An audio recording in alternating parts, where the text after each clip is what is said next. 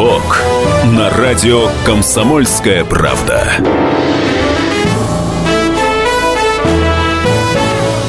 Здравствуйте, в эфире программа «Совок», как всегда, по пятницам. Мы с Павлом Пряниковым. Павел Пряников – это историк, политический журналист, основатель портала толкователь.ру. Ну и я, журналист радио «Комсомольская правда», а Иван Панкин. Мы каждую пятницу традиционно а, Открываем для вас историю, учебник по истории. Ну, конечно же, темы, которые мы выбираем, как правило, весьма неожиданные и весьма удивительные. Именно поэтому наша программа э, пользуется большой популярностью. Так вот, сегодня мы будем говорить э, про диссидентов. А, про диссидентов не только 70-х годов или 80-х годов. Мы будем а, в целом рассуждать про диссидентов. Итак, а, вообще, что мы знаем о диссидентах, Павел? Мы толком ничего не знаем. Это пока что не вопрос, это я пока что размышляю. Мы знаем, что диссиденты — это люди, которые были не согласны с действующей, с действующей властью. Да? Да. Но на самом деле это не совсем так. Потому что среди них были и религиозные фанатики, и националисты. То есть это и политика тоже. То есть это не просто люди, которые не любят вот действующую власть. Нет, там все гораздо хитрее, там все гораздо тоньше. Соответственно, были а, финансовые, большие финансовые потоки из-за рубежа. Все-таки холодная война на дворе, правильно? Ведь поэтому за граница а, спонсировала диссидентские движения. Это не секрет, по-моему. Ну, да, не Павел? секрет, да. Да, да. э, конечно, например, таким диссидентам, как Довлатов, Солженицын, ничего не перепадало, э, даже когда они переехали. Вот, например, Довлатов с трудом организовал свою газету, причем он, не столько он организовал, сколько все-таки его соратники, да, там я читал колонки редактора или, или речь без повода, то есть там все не так просто. С латыни слово диссидент не согласный. Но и не согласный он тоже не во всем. Итак, Павел, давай, как я люблю говорить, обо всем по порядку. Вопрос, кстати, который я хочу задать нашим слушателям. Хотите ли вы уехать из России по причине нежелания здесь проживать? Вы можете участвовать в нашей дискуссии. Звоните. 8 800 200 ровно 9702. Это а, наш студийный номер телефона. Либо пишите в WhatsApp. А, плюс 7 967 200 ровно 9702. А, я буду озвучивать ваши вопросы. Павел постарается на них ответить. Итак, Павел, обо всем по порядку. Откуда пошло слово вообще диссиденты? Это понятие. Здравствуйте. Слово «диссиденты» стало активно употребляться с середины 60-х годов. Безусловно, до этого несогласных было не меньше, а то и больше, чем в 60-е годы, но назывались они по-другому.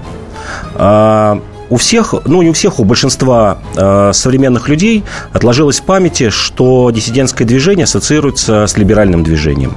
Но на самом деле это, конечно, не так. Даже по подсчетам э, самих представителей диссидентского движения, либерального, их в этом лагере было около 20%. А люди, которые сидели на зонах, ну, там можно прочитать множество записок этих людей, например, Эдуарда Кузнецова, э, э, они говорили, что э, либерально настроенных людей на политических зонах, э, в, например, в Мордовии, было считанное, считанное меньшинство. То есть там, ну, он в процентах не определял, но по его запискам было понятно, что это какие-то считанные люди. Основную часть э, составляли левые, э, националисты и религиозники. Э, вот известный диссидент Людмила Алексеева в 1983 году сама составила такую классификацию. Она насчитала 7 групп людей, недовольных властью.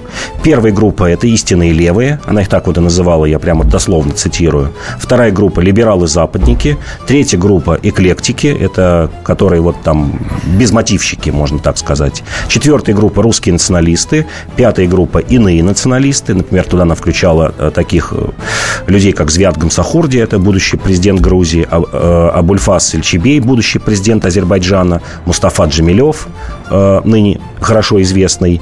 А шестая группа – сионистские движения. И седьмая группа – это религиозные движения. Вот семь групп она насчитывала. Сама классифицировала, еще раз напомню, 83 год. Угу. А, в 50-х и в начале 60-х годов Верховный суд разбирал политические дела и как-то еще их классифицировал. И вот очень интересно было а, практика с 56 по 65 год, а, какое количество людей придерживались тех или иных взглядов. И оказалось, что вот за эти 9 лет а, только 16% несогласных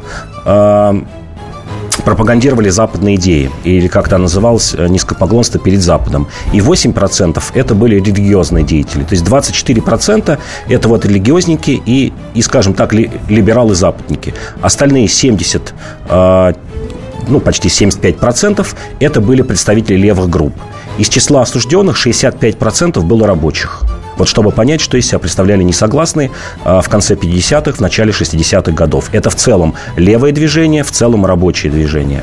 Ну, Довлатов писал про третью волну э, диссидентскую, третью диссидентскую волну. Да? Давай на группы их разобьем. Я имею в виду вот первая, вторая, третья. Первая группа. Первая группа – это мощные левые движения конца 50-х, 60-х годов. Они на самом деле были и дальше. Но, тем не менее, это вот такой костяк. Вторая группа – это либерально-западные группы. Это, ну, они сами называют э, дату, когда отсчитывают свое движение. Это вот демонстрации на Пушкинской площади 5 декабря 65 года. А, это второе движение, которое было было разгромлено ну, к концу 70-х. И третья волна – это волна э, диссидентов-террористов, можно так сказать. Ничего себе. Э, все прекрасно мы помним. Это 70-е годы. 70-е, начало 80-е. Я просто приведу простую статистику. С 54 по 89 год было 54 захвата самолетов в Советском Союзе. А, старшее поколение, безусловно, помнит 77 год. Это взрывы в московском метро и вообще в Москве армянских националистов, когда погибло 7 человек, и 37 человек было Я ранено. Я боюсь, что не, не так уж, чтобы помнят на самом деле. А это многочисленные северокавказские банды, о которых мы, наверное, поговорим. И это террористы-одиночки, о которых вообще почти никто не знает. Это вот люди, действующие без всяких групп, просто вот сами по себе пришли и, и решили, что вот я в одиночестве буду бороться э, с помощью террора против этой власти. Ну, вот такой тогда любопытный вопрос у меня к тебе с, с латыни, как я уже сказал. С латыни слово «диссиденс», э, то есть «не согласный», переводится так. А диссидент и инакомыслящий, можно ли сказать, что это одно и то же? Вообще можно сказать, но э, это, это в теории. А на практике, конечно, эти два э, политических, скажем так, направления в, в Советском Союзе надо разделять. Угу.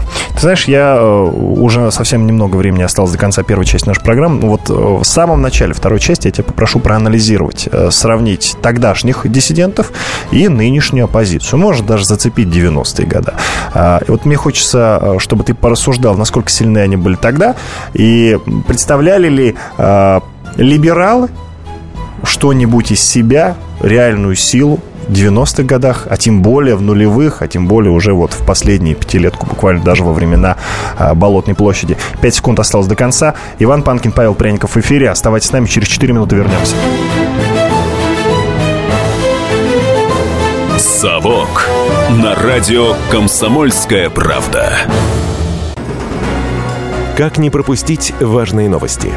Установите на свой смартфон приложение «Радио Комсомольская правда». Слушайте в любой точке мира.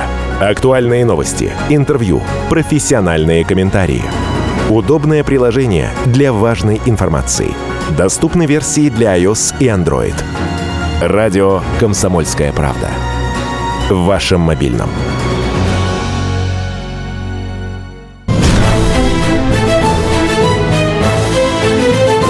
«Совок» на радио «Комсомольская правда».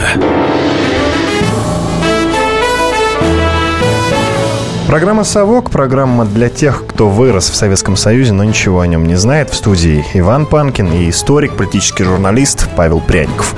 Мы сегодня говорим про диссидентов. Уже 8 минут поговорили. Вот э, следующая 11-минутка стартует. И мы сегодня говорим про диссидентов. Вопрос, который я э, задал слушателям в самом начале нашей программы, вот уже приходят нам кое-какие сообщения в WhatsApp. А программа, которую я... Вот, вот что несу. Вопрос, который я задаю, э, звучит так. Хотите ли вы уехать из России по причине нежелания здесь проживать? Вы можете писать э, нам в WhatsApp плюс 7 967 200 ровно 9702. Вы можете нам звонить и участвовать в нашей дискуссии. Номер 8 800 200 ровно 9702.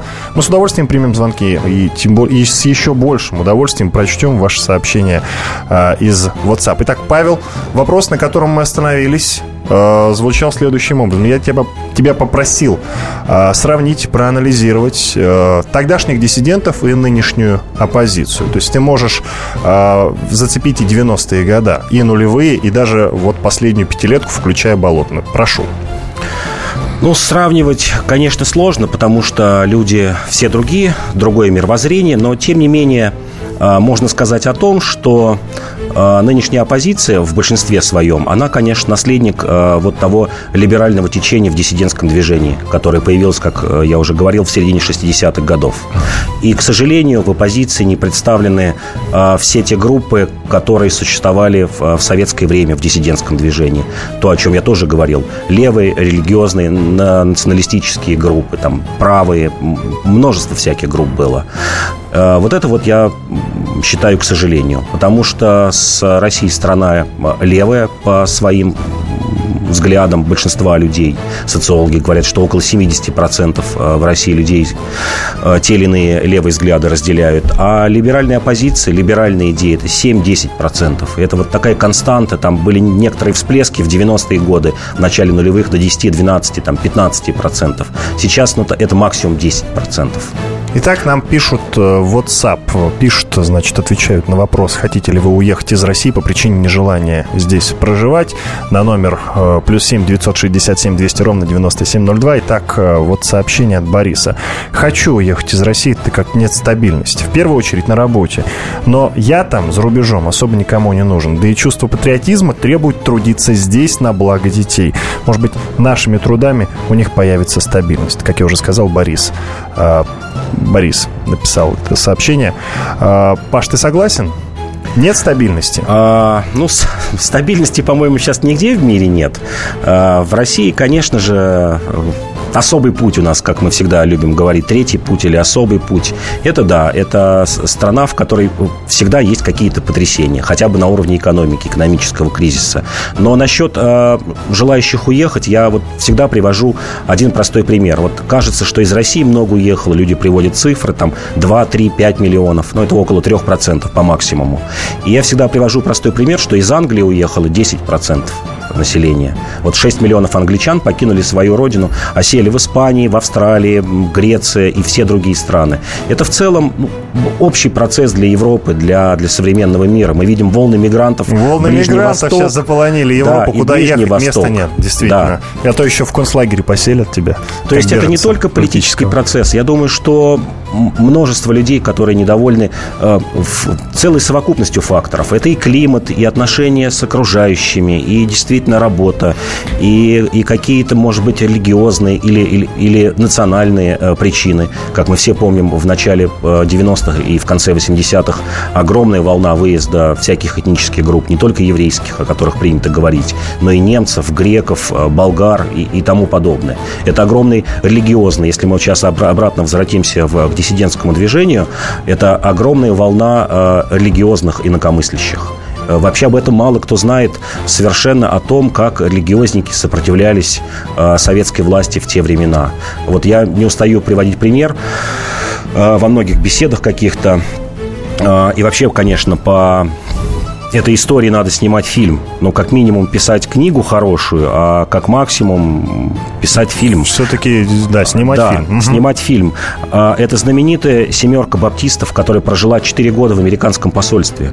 Люди, которые ворвались а, в 1978 году на территорию а, посольства американского, 7 человек, и жили в подвале 4 года. Вот как сейчас Ассенж живет в посольстве Эквадора, да, но он там не прорывался, спокойно приехал. Причем угу. эта волна шла с 61 года. Толпы э, пятидесятников э, штурмовали американское посольство. Первая волна была 61 год. Организаторам дали там большие сроки. Вторая волна – это 62 год. Э, так называемый э, пастор Григорий Ващенко в 1961 году объявил о том, что э, пятидесятники должны уезжать из СССР в Америку. И это такое вот э, очень серьезное эсхатологическое движение. Там центром э, стал Находка город, где жило около 2000 пятидесятников. И вот на протяжении 61 года по 78 просто вот группа пятидесятников штурмовали американское посольство. Давай повспоминаем известных, э, известных диссидентов. Я говорю про Сахарова, Солженицына, Довлатова, Бродского, Набокова. А это патриоты? в первую ну... очередь? Или почему диссиденты, почему хотели уехать из страны, которая, кстати, принесли пользу Сахаров. Да, Сахаров, да? безусловно. Ну, Солженицын, э, ну как, хотя нет, конечно, Сахаров. Зачем? Да и, да и Солженицын тоже. В большинстве своем, конечно, это были патриоты. И Сахаров, Но Довлатов и Солженицын, успел пригодиться. Которые понимаешь? хотели, которые, как они считали, хотели добра своей стране. Э, люди искренне э, полагали, там Сахаров написал даже Конституцию еще в 70-х годах, такую альтернативную, как, каким он видел Советский Союз обновленный. И Сахаров оставался на левых демократических позициях. Это вот потом уже в конце 80-х, когда он был освобожден из ссылки, это вообще, я думаю, что отдельно об этом надо говорить. Это общая черта диссидентского движения, когда они в 70-х годах резко начали проветь. Ведь все забыли про того же э, Солженицына, что Солженицын в 40-х годах был троцкистом, таким левым радикалом. Кстати, да. Еще Кстати, в, я забыл об этом. Еще в 60-е угу. годы он разделял взгляды эсеров, таких левых народников. А вот в 70-м году пошло резкое поправление. И это было э, свойственно для большинства диссидентов. Вот есть такой знаменитый ныне живущий диссидент Владимир Осипов, который глубоко религиозный человек. Сейчас он борется, как ну, даже движение называется, движение против нового мирового порядка. Такой вот фанатик религиозный. Вот он в 60-е годы начинал как анархист. Анархист, крайне левый, и постепенно провел и провел движение. В частности, э, вот э, я так считаю, в этом было виновато КГБ, потому что оно разгромило э, очень серьезные левые группы в 50-х, 60-х годах, оставив такую поляну для либералов и для правых. Мы с тобой еще обязательно в каких-нибудь следующих выпусках поговорим про литературу, про пропаганду, да, чтобы порассуждать и лучше понять, почему же все-таки э, а, образовывались такие движения, как диссидентские, и почему они хотели уехать из этой страны, несмотря на то, что, в общем-то, чаще всего даже в США им нечего было делать у них не было ни работы, они жили на пособие, жили бедно. Ну, я, я опять-таки вспомню, что я, я перечитал всего Довлатова, поэтому могу об этом говорить. Другой вопрос, смотри, а при каком правителе все-таки диссидентам жилось лучше? Вот ты говоришь, они в начале 50-х годов образовались, а... А, и вплоть до 90-х. Вот при каком? Я Это думаю, Хрущев, при Брежневе. При Брежневе. При Брежневе. Угу. При Брежневе. А, тогда КГБ, руководимый Юрием Андроповым, изменил а, тактику преследования и даже, можно сказать, и стратегию. Она была чем-то схожа с э, аргументацией, почему это нужно было изменить, было чем-то схоже с аргументацией Троцкого, который в начале 20-х годов говорил, давайте не бороться с э, инакомыслящими, в частности, церковниками, а вот предоставим какую-то трибуну, потому что у христиан принято превзносить мучеников. И вот Андропов решил тоже, не надо э, этих людей сильно прессовать, конечно же, как бы организаторов самых радикальных движений прессовали, безусловно, прессовали террористов и приговаривали к смертной казни, но, тем не менее, а, во-первых, давайте проводить профилактические беседы. Вот есть статистика, я вот специально посмотрел статистику, только за конец 60-х годов, с 67 по 71 год, такие беседы были проведены с 13 тысячами людей за 4 года. То есть изначально человека не сажали, если он там расклеивал листовки, где-то что-то кричал, выступал а, на каких-нибудь неформальных собраниях. Сначала его приглашали в КГБ, беседовали с ним, говорили, чем ты можешь для него закончиться. И только после второго, третьего раза, когда человек, ну, говоря обывательским языком, не понимал, а, тогда к нему применялись меры э, такого судебного порядка. И второе, это, конечно же, психиатрические клиники, когда людей стали активно помещать в психиатрические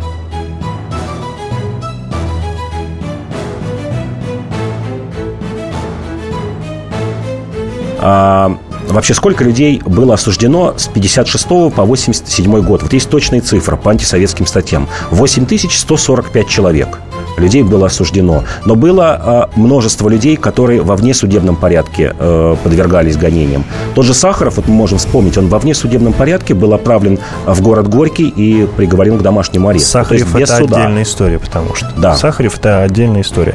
А, об этом поподробнее потом обязательно поговорим. Что нужно было сделать, э, чтобы уехать из СССР? Но для того, чтобы уехать в СССР, нужно было быть либо известным человеком, как Солженицын. Либо когда... иметь еврейские корни? Либо иметь еврейские корни, и не только еврейские. А, это и греки, болгары, но в основном, конечно, евреи, да. Угу. У нас осталось несколько секунд до конца этой части, второй части нашей программы. Вернемся через 4 минуты. Оставайтесь с нами. Здравствуйте, я Давид Шнейдеров. По субботам я рассказываю о кино – о его проблемах, о малоизвестных, но не малозначительных фактах, а главное – о том, что из общего кинопотока обязательно стоит посмотреть. Помогают мне в этом актеры, режиссеры, продюсеры, в общем, люди, которая в курсе событий. Погружайтесь со мной в самое массовое из искусств – программу «Синемания». Слушайте каждую субботу с 13 часов по московскому времени на радио «Комсомольская правда».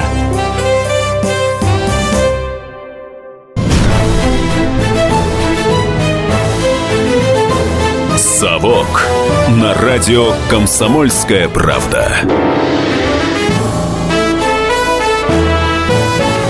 Продолжается программа «Совок», программа для тех, кто вырос в Советском Союзе, но ничего о нем не знает. В студии Иван Панкин, то есть я и мой коллега, политический журналист, историк, основатель портала толкователь.ру Павел Пряников. Мы сегодня говорим о диссидентах. А в перерыве, пока были а, рекламы и новости, мы с Павлом начали сравнивать Сталина и Ким Чен Ына. И оба пришли к выводу, что Ким Чен Ын и рядом со Сталином не стоял. Хотя, в общем-то, мы не то чтобы поддерживаем политику да. вождя всех народов, да, но тем не менее, вот если логически рассуждать, э, то, безусловно, Сталин – это величина. А, но не о нем Потому что при Сталине диссидентов э, было не то чтобы. Ну, в общем-то, и не было, так, если рассуждать. Мандельштам только если. Еще несколько Нет, поэтов. Нет, они, они были, но они, конечно, были, их движения... Они ну, силы не имели, да. да. да. Безусловно. Итак, э, диссидент и инакомыслящий. Я тебе уже этот вопрос задавал, но, насколько я понимаю, у тебя всплыли еще какие-то факты в голове, которые ты хочешь озвучить. Э, озвучить. Да. Чем отличается диссидент и инакомыслящий? Диссиденты, э, под которыми понимается как раз либералы-западники, у них была четкая установка. Ее сформулировал в середине 60-х годов Вольпин. Он говорит, мы соблюдаем советскую конституцию. Мы не хотим ничего другого, хотим жить вот все, что так, как написано в Советской Конституции. Мы люди не советские, но мы, безусловно, советские граждане. Если в Конституции записано, что у нас э, гарантируется свобода слова и свобода собраний, значит, мы хотим собираться э, у памятника Пушкина и говорить, о чем хотим. Если у нас специально в Конституции не указывается о том, что у нас выборы состоят из, из одного кандидата, значит, мы будем выдвигать своих кандидатов. Даже было такое движение «Выборы 1970 79, когда люди попытались э, выдвинуть своих кандидатов, там, Рой Медведев и еще ряд людей, э, чтобы произошли альтернативные выборы. А, это, это главная характеристика диссидентов. Это вот такая иезуитская тактика, но которая приносила успех, потому что во многих случаях э, действительно ни КГБ, ни судебным органам не оставалось ничего другого, как ну, что-то придумывать, чтобы их осудить. Потому что человек говорил, я вышел на площадь, на Пушкинскую площадь, потому что это разрешает Конституция. А вот инакомыслящие, те самые радикальные левые группы, националистические, религиозные, они хотели изменить Советский Союз. Они говорили, нет, мы не признаем эту Конституцию, не признаем эту страну, мы хотим жить, как э, жил э, Ленин и как жили при Ленине, или мы хотим жить в религиозном государстве, как вот Иран там живет. Для многих это очень таким стимулом явилась победа иранской революции в 1979 году. Вот это вот главное отличие. Например, э, мало кто знает, насколько были активны и, и, и крупны э, маоистские движения, поклонники Мао Цзэдуна. Это они в Китае не были. Да, ну тем не менее, тем не менее. И причем эти группы маоистские да, приносили, приносили реальную пользу трудящимся. Да, это были крайне левые люди. И одним из а, а, главных э, ну, таких действий их было это создание профсоюзов. А, первая группа появилась в 1964 году, город Бакалея, вот такое интересное название, в Харьковской области. Она так и называлась Рабоче-крестьянская революционная партия коммунистов. Братья Романенко, которые видели идеал э, в маоистском Китае. Но самая крупная группа э, это Куйбышев, 76 год. И назывался рабочий центр. Они даже организовали забастовку на заводе имени Масленникова. И эта группа «Рабочий центр» существовала 7 лет. С 74 по 81 год в ней состояли сотни людей. Были организованы несколько забастовок, в том числе в Ленинграде. Эти люди открыто критиковали советскую власть, говорили, что у нас нет никакого социализма, есть госкапитализм. И надо возвращаться э, к революционным истокам. И во многом эти группы ну, предопределили, может быть, и перестройку, и участие в них э, простых людей. Павел. Потому что эти группы стали, еще раз повторю, из простых людей. Если диссиденты – это в основном интеллигенция, научные кадры, то вот эти левые, э, левацкие или религиозные группы, они состояли из простых людей. Я уже хочу прервать тебя, а, хотя ты, ты зацепил слово «интеллигент». Я напомню всем, что интеллигент – это человек, который не согласен с действующей властью. Ну, в общем-то, то же самое, что и диссидент. Это как бы факт, можете сами, что называется, погуглить и посмотреть, проверить, удостовериться. Нам пишут, Павел, нам звонят. Пишут нам на номер 8, э, то есть плюс 7 967 200 ровно 9702. Много сообщений приходит к нам в WhatsApp, и вы пишите, мы все озвучим чуть позже. И нам звонят на наш студийный номер телефона 8 800 200 ровно 9702. Вот Олег до нас дозвонился. Олег, здравствуйте. Добрый вечер, господа. Добрый вечер. Конечно, Добрый вечер. тема очень актуальная и злободневная, но достаточно вспомните книгу Сергея Нилуса, помните? Когда он написал, в 1870 году вышла статья Альберта Пайка во Франции. Это э, сатаниста такого так называемого. Он сказал, что когда Россия останется единственной христианской страной, мы спустим на них революционеров-нигилистов и вызовем величайшую социальную катастрофу, которая покажет своему миру атеизм как причину одичания и кровавого беспредела. Вот, господа, мы и добились. Так что все эти организации, они направлены только на уничтожение государственного строя, именно национального государства, и подчинение его какой-то единой мировой власти, ну, глобальной власти, можно сказать, а уничтожить все национальные государства. Вот это и вся идея диссидентов, нигилистов, революционеров и прочих масонов, масонских лож, все направлены на уничтожение государственности. Вот это вся и причина, господа. И что тут много думать? Мы испытываем уже третью, так сказать, извините, смуту, великую смуту. Это 12 -го года, 17 -го года и 91-го. Спасибо. Она затянулась у нас, господа.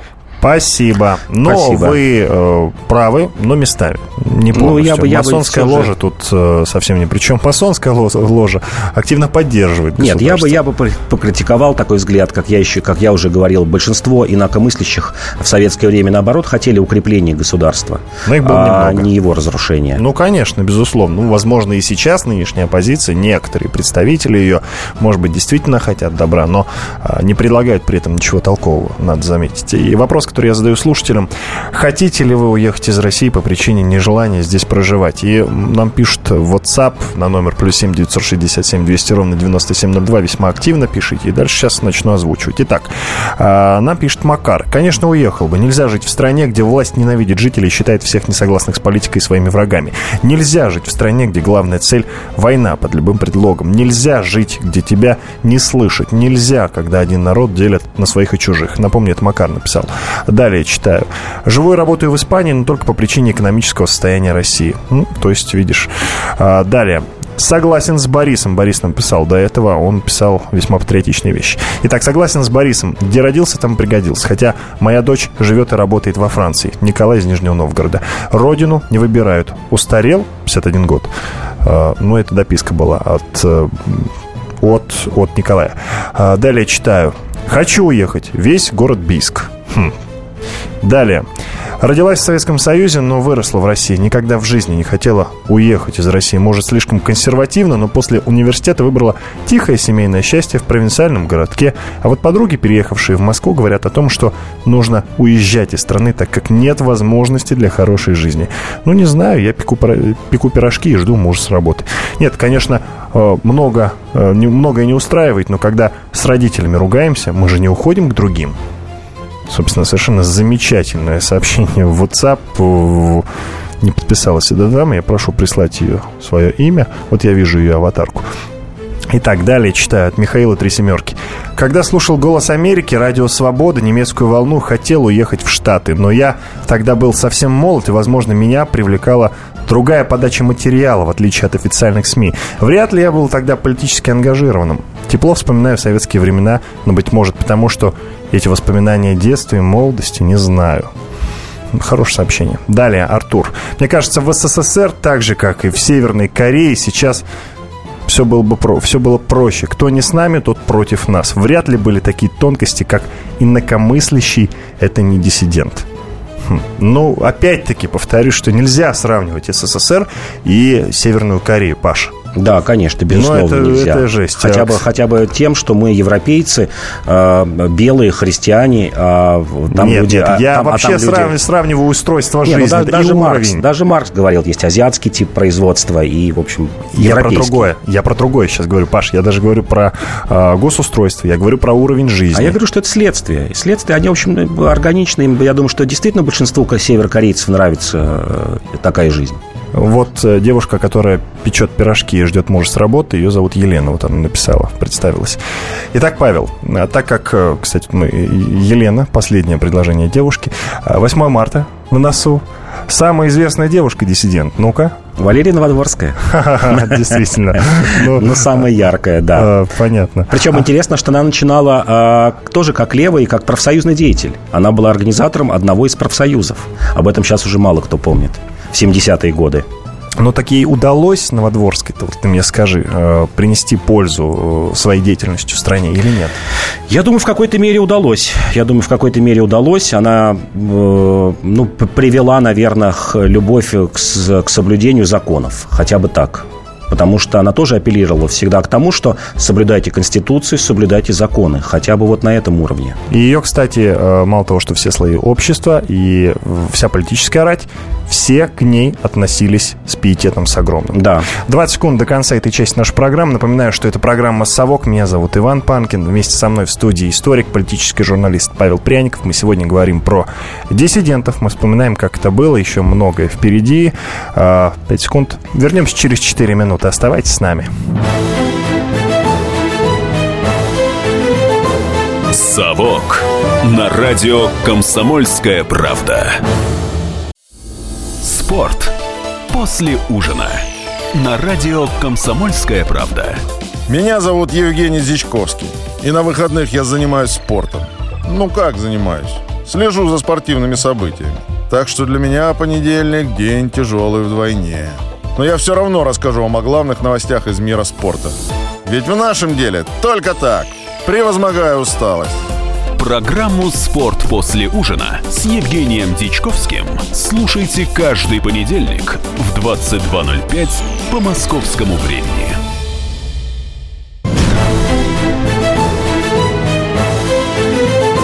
«Совок» на радио «Комсомольская правда».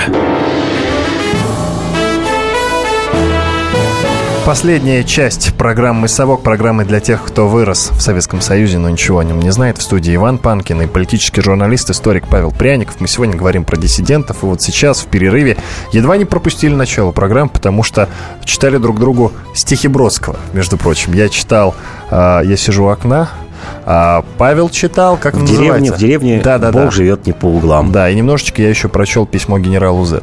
В общем, сентименты сентиментами, а нам пора продолжать наш эфир. Я напомню, что э, вопрос, который в связи с темой про диссидентов, вопрос, который я задаю слушателям, хотите ли вы уехать из России по причине нежелания здесь проживать? Звоните нам, наш студийный номер телефона 8 800 200 ровно 9702, либо пишите нам в WhatsApp номер плюс 7 967 200 ровно 9702. Э, много нам написали уже, и вот э, еще одно сообщение. Коротко и лаконично. От себя не убежишь. Ну, нечего ответить, в общем-то, да. Где родился, там пригодился. До нас дозвонился Петр. Давай с ним коротко поговорим, потом продолжим. Петр. Да, 17 марта 91 года. Здравствуйте. День референдума. Отделение милиции в районе метро «Аэропорт». На, в отделении находится Валерия Ильинична Новодворская. Я лично это все вижу. Рядом с ней еще одна дама, и на улице человек 10 студентов. Плакаты, которые у нее были отобраны. Коммунистов вешать первый плакат, все на штурм Лубянки второй плакат. Вот ее вклад был э, нашу историю и целостность нашей страны. Ее отпустили, э, следователь сказал, что я с ней ничего не могу сделать, а почему Лубянка никак не, не реагирует? Она в центре, а мы здесь на окраине. Какая связь? Студентам сказал, идите домой смотреть «Спокойной ночи, малыши». Вот спасибо, спасибо. Вот что вы этим хотите сказать? Я хочу сказать, что Валерия Ильинична Новодворская никакой позитивной струи, конечно, в историю России, Советского Союза не несла, я не могла внести. Я об этом ей рассказывал лично, как я видел. Угу, что... угу. Ну, это ваше мнение, спасибо вам. Спасибо вам да. за, за, за ваше мнение. А, Паш, Э, про финансовые потоки хочется поговорить. Э, ясное дело, что шли э, огромные финансовые потоки из-за границы. Они были направлены на поддержку, в частности, и диссидентских образований. Вот об этом давай поподробнее поговорим. Ведь ясно, что подпитывались некие группы, да? Подпитывались. Причем так, с 50-х годов... Кем подпитывались? Два главных потока было денежных. Первый поток НТС, Народно-трудовой союз который существовал еще с э, конца 20-х годов, ну, там, с 30-х э, развел бурную деятельность. Это так называемые солидаристы, э, которые пересылали деньги с иностранными туристами. Это 50-е, 60-е годы. А второй поток мощный пошел. Это, конечно, после иммиграции Солженицына его русский фонд. Русский фонд Солженицына, через который оплачивались адвокаты, адвокаты, оплачивались помощь политзаключенным, их семьям, ну и так далее. Э, деньги, ну, конечно, это не миллиарды и там не десятки миллионов долларов, но каким-то активистам, десяткам человек это позволяло заниматься профессионально, скажем так, диссидентской деятельностью. Нас слушает молодежь, Паш, потому что совсем молоденькая девушка, судя по аватарке, прислала э, в WhatsApp следующее сообщение. Хорошо там, где нас нет, в каждой стране свои заморочки. Тата, Ставрополь. Коротко и ясно. Ну, в общем-то, ну, в этом и... есть правда, действительно. Да. Ну в и третий путь, третий путь, это, конечно, вот о чем хотелось бы поговорить, это так называемый э, инаком... террор инакомыслящих э, были группы, которые сами добывали себе деньги на политическую деятельность.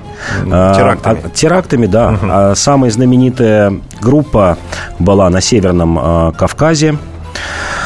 Это группа Гигирова. Образовалась в 1975 году в Карачаево-Черкесии. Гигиров главарь и заместитель его Шагенов. И эти люди с 1975 по 1979 год занимались террористической деятельностью на Северном Кавказе от Ставропольского края и до Карачаева-Черкесии и Осетии в течение четырех лет, до 1979 года. А, пик их деятельности, ну такой вот, не знаю, наверное, очень показательный. Это штурм э, в 79 году СИЗО в Нальчике. То есть люди пошли на, сту, на штурм СИЗО. Но об этом смогли, не сообщалось, поэтому об этом мало да, что смогли известно. разоружить автоматчиков. К 79 году э, было несколько нападений на милицейские участки, на военкоматы, естественно, на магазины, на, на сберкассы. Э, у людей были автоматы, пулеметы, просто чтобы представлять себе размах деятельности. В банде было около 50 человек. И, э, Зачем? Какую цель-то они преследовали? Они преследовали э, цель возвращения черкесов на родину. И сколько их человек было? Их было около 50 человек. Ничего себе, ну, конечно, 100. Да, ну, да, ну банда из 50 блин. человек, но это И мощная Кремль банда. можно. 17, в итоге 17 боевиков судили. Северокавказские города все отказались, вот все города проводить суд у себя, потому что боялись, что будут какие-то теракты. И в итоге суд проходил во Владимире, 81 год. Его охраняло 300 автоматчиков. Главари, конечно, были приговорены к высшей мере наказания. На что они рассчитывали, мне непонятно, если ну, честно. Ну вот. Малочисленная группка. Э, но ну, не, не, не малочисленная, в горах 50 человек. 50 это... человек, но все равно это очень много. Ну, в горах-то она что сделать-то может?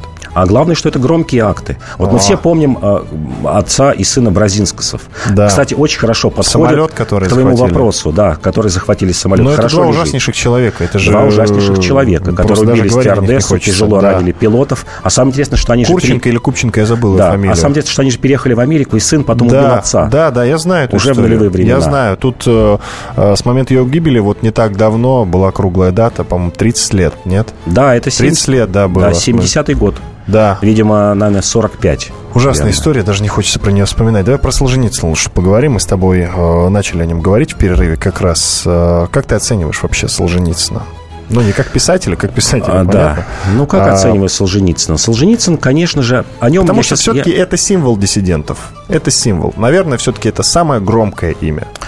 А, о нем хорошо сказал один из э, помощников Брежнева, сейчас я боюсь соврать, по-моему, даже Щелоков или кто-то из этих людей, который сказал, Леонид Ильич, вот если бы мы дали бы э, государственную премию Солженицыну, орден Ленина, хорошую квартиру и дачу, этот человек успокоился бы. Это вот уже на пике его деятельности. То есть он видел, э, что этот человек, ну, хочет стать известным. Он действительно добился известности. Солженицын еще в 50-е годы говорил, что я буду Нобелевским лауреатом. Вот еще не было никакой поддержки Запада его, никаких поддержки диссидентских групп. Это человек целеустремленный, человек тщеславный, безусловно. Ты знаешь, человек, он такой же Нобелевский лауреат, как Алексеевич, если честно. Такой условный. Ну, тем не менее, тем не это, менее... Это западный Нобелевский но, тем лауреат. не менее, для того времени это было огромным прорывом. А, Считалось, что этот человек а, вот вскрыл такие основы советского государства. Да хватит, все Первым мы читали один о день э, из жизни Ивана Денисовича, это ничего Ну, он там тем не вскрыл. менее, я говорю, как это Я умоляю. воспринималось тогда? Михаил до нас дозвонился, давай с ним поговорим. Михаил, Здравствуйте. Здравствуйте. Добрый. Профессор истории Владимир Михайлович Жукрай в своей книге «Роковой прочет Гитлера» писал про Солженицына, что американский посол в СССР Биль, когда его сотрудники, значит, принесли ему вороху а, неопрятных листков за подписью Солженицына, он сначала не знал, что делать с этим шизофреническим бредом. Когда же он засадил за редактирование, доработку этих материалов десятки своих талантливых сотрудников и опытных редакторов, то получилось литературное произведение. Вот. А, И второе, надо еще иметь в виду, что у нас была еще одна самое главное э, диссиденты – это экономические диссиденты. Это так называемые теневики и цеховики про которые вот можно прочитать о, в книге Гдаляна и Иванова «Кремлевское дело», ну и все остальное. Вот, собственно, это они основной вклад и внесли. А сейчас, к сожалению, большинство из них находятся в какой-то степени на хороших должностях и нами рулят. Поэтому мы все это хлебаем полным лаптем. Бежать отсюда некуда. спасибо вам большое, спасибо. А, Павел, Но все же очень сложно признать цеховиков диссидентами. Ну да, на самом Да. деле. Но не об этом сейчас. Поиграемся в альтернативную историю немножечко, как я люблю. А, Паш, ну, допустим, возьмем любой период с 50-х до 90-х годов. Отдаем власть диссидентам. Ну, какому-то самому, самому-самому. Но неужели вот он чего-то добился бы? Неужели бы он сделал жизнь в стране лучше, изменил бы страну к лучшему? Ну, хоть кто-нибудь на это Ну, способен был? Я думаю, что Сахаров был способен, как человек уважаемый, и вокруг которого было множество ученых, которые его поддерживают. Мы не забудем, что Сахарова отказались исключать из Академии наук ученые. Э, То есть многие люди разделяли его взгляды, может быть, не активным способом. Надо не только там ученым были быть, но и менеджером. пикеты. Менеджером. И менеджеров хватило бы. Я думаю, что... Он вот- управлять ими смог бы? Я думаю, что вот этой группе вполне возможно, что и удалось бы, конечно, править страной. Мгм. Ты знаешь, Ну, ну, группе таких технократов. Группе А, технократов, среди которых наверняка выделился бы лидер. Конечно же, Солженицына, ну, ой, э, Сахарова тяжело видеть в, в ранге президента страны, но в качестве, там, я не знаю, премьер-министра или какого-то мыслителя, серого идеолога, кардинала. да, идеолога, Но он не серый кардинал по натуре. Он малохольный. Но не смог бы он двигать такую махину, не смог бы он управлять страной. Ну, вот мы видим, что пришли Получается, люди... что имен-то нет. В 91 году пришли люди гораздо низшие по умственному складу, но, но- но смогли как-то править страной. Э, Слава богу, что все закончилось сложно сравнить Ельцина да. и Сахарова. Но это понятно. Это была программа «Совок». Через неделю вернемся в следующую пятницу. Иван Панкин и Павел Пряников. Оставайтесь с нами. Э, Программа «Совок» – программа для тех, кто вырос в Советском Союзе, но ничего о нем не знает. До свидания.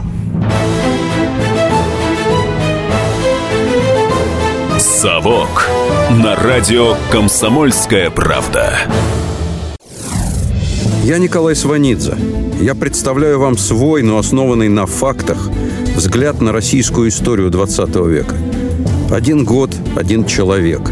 Знаменитый или иногда не очень, но который жил в то время. И само время, великое, драматичное, теперь почти забытое. Документальный сериал «Исторические хроники» с Николаем Сванидзе. Слушайте каждую среду в 22.05 на радио «Комсомольская правда».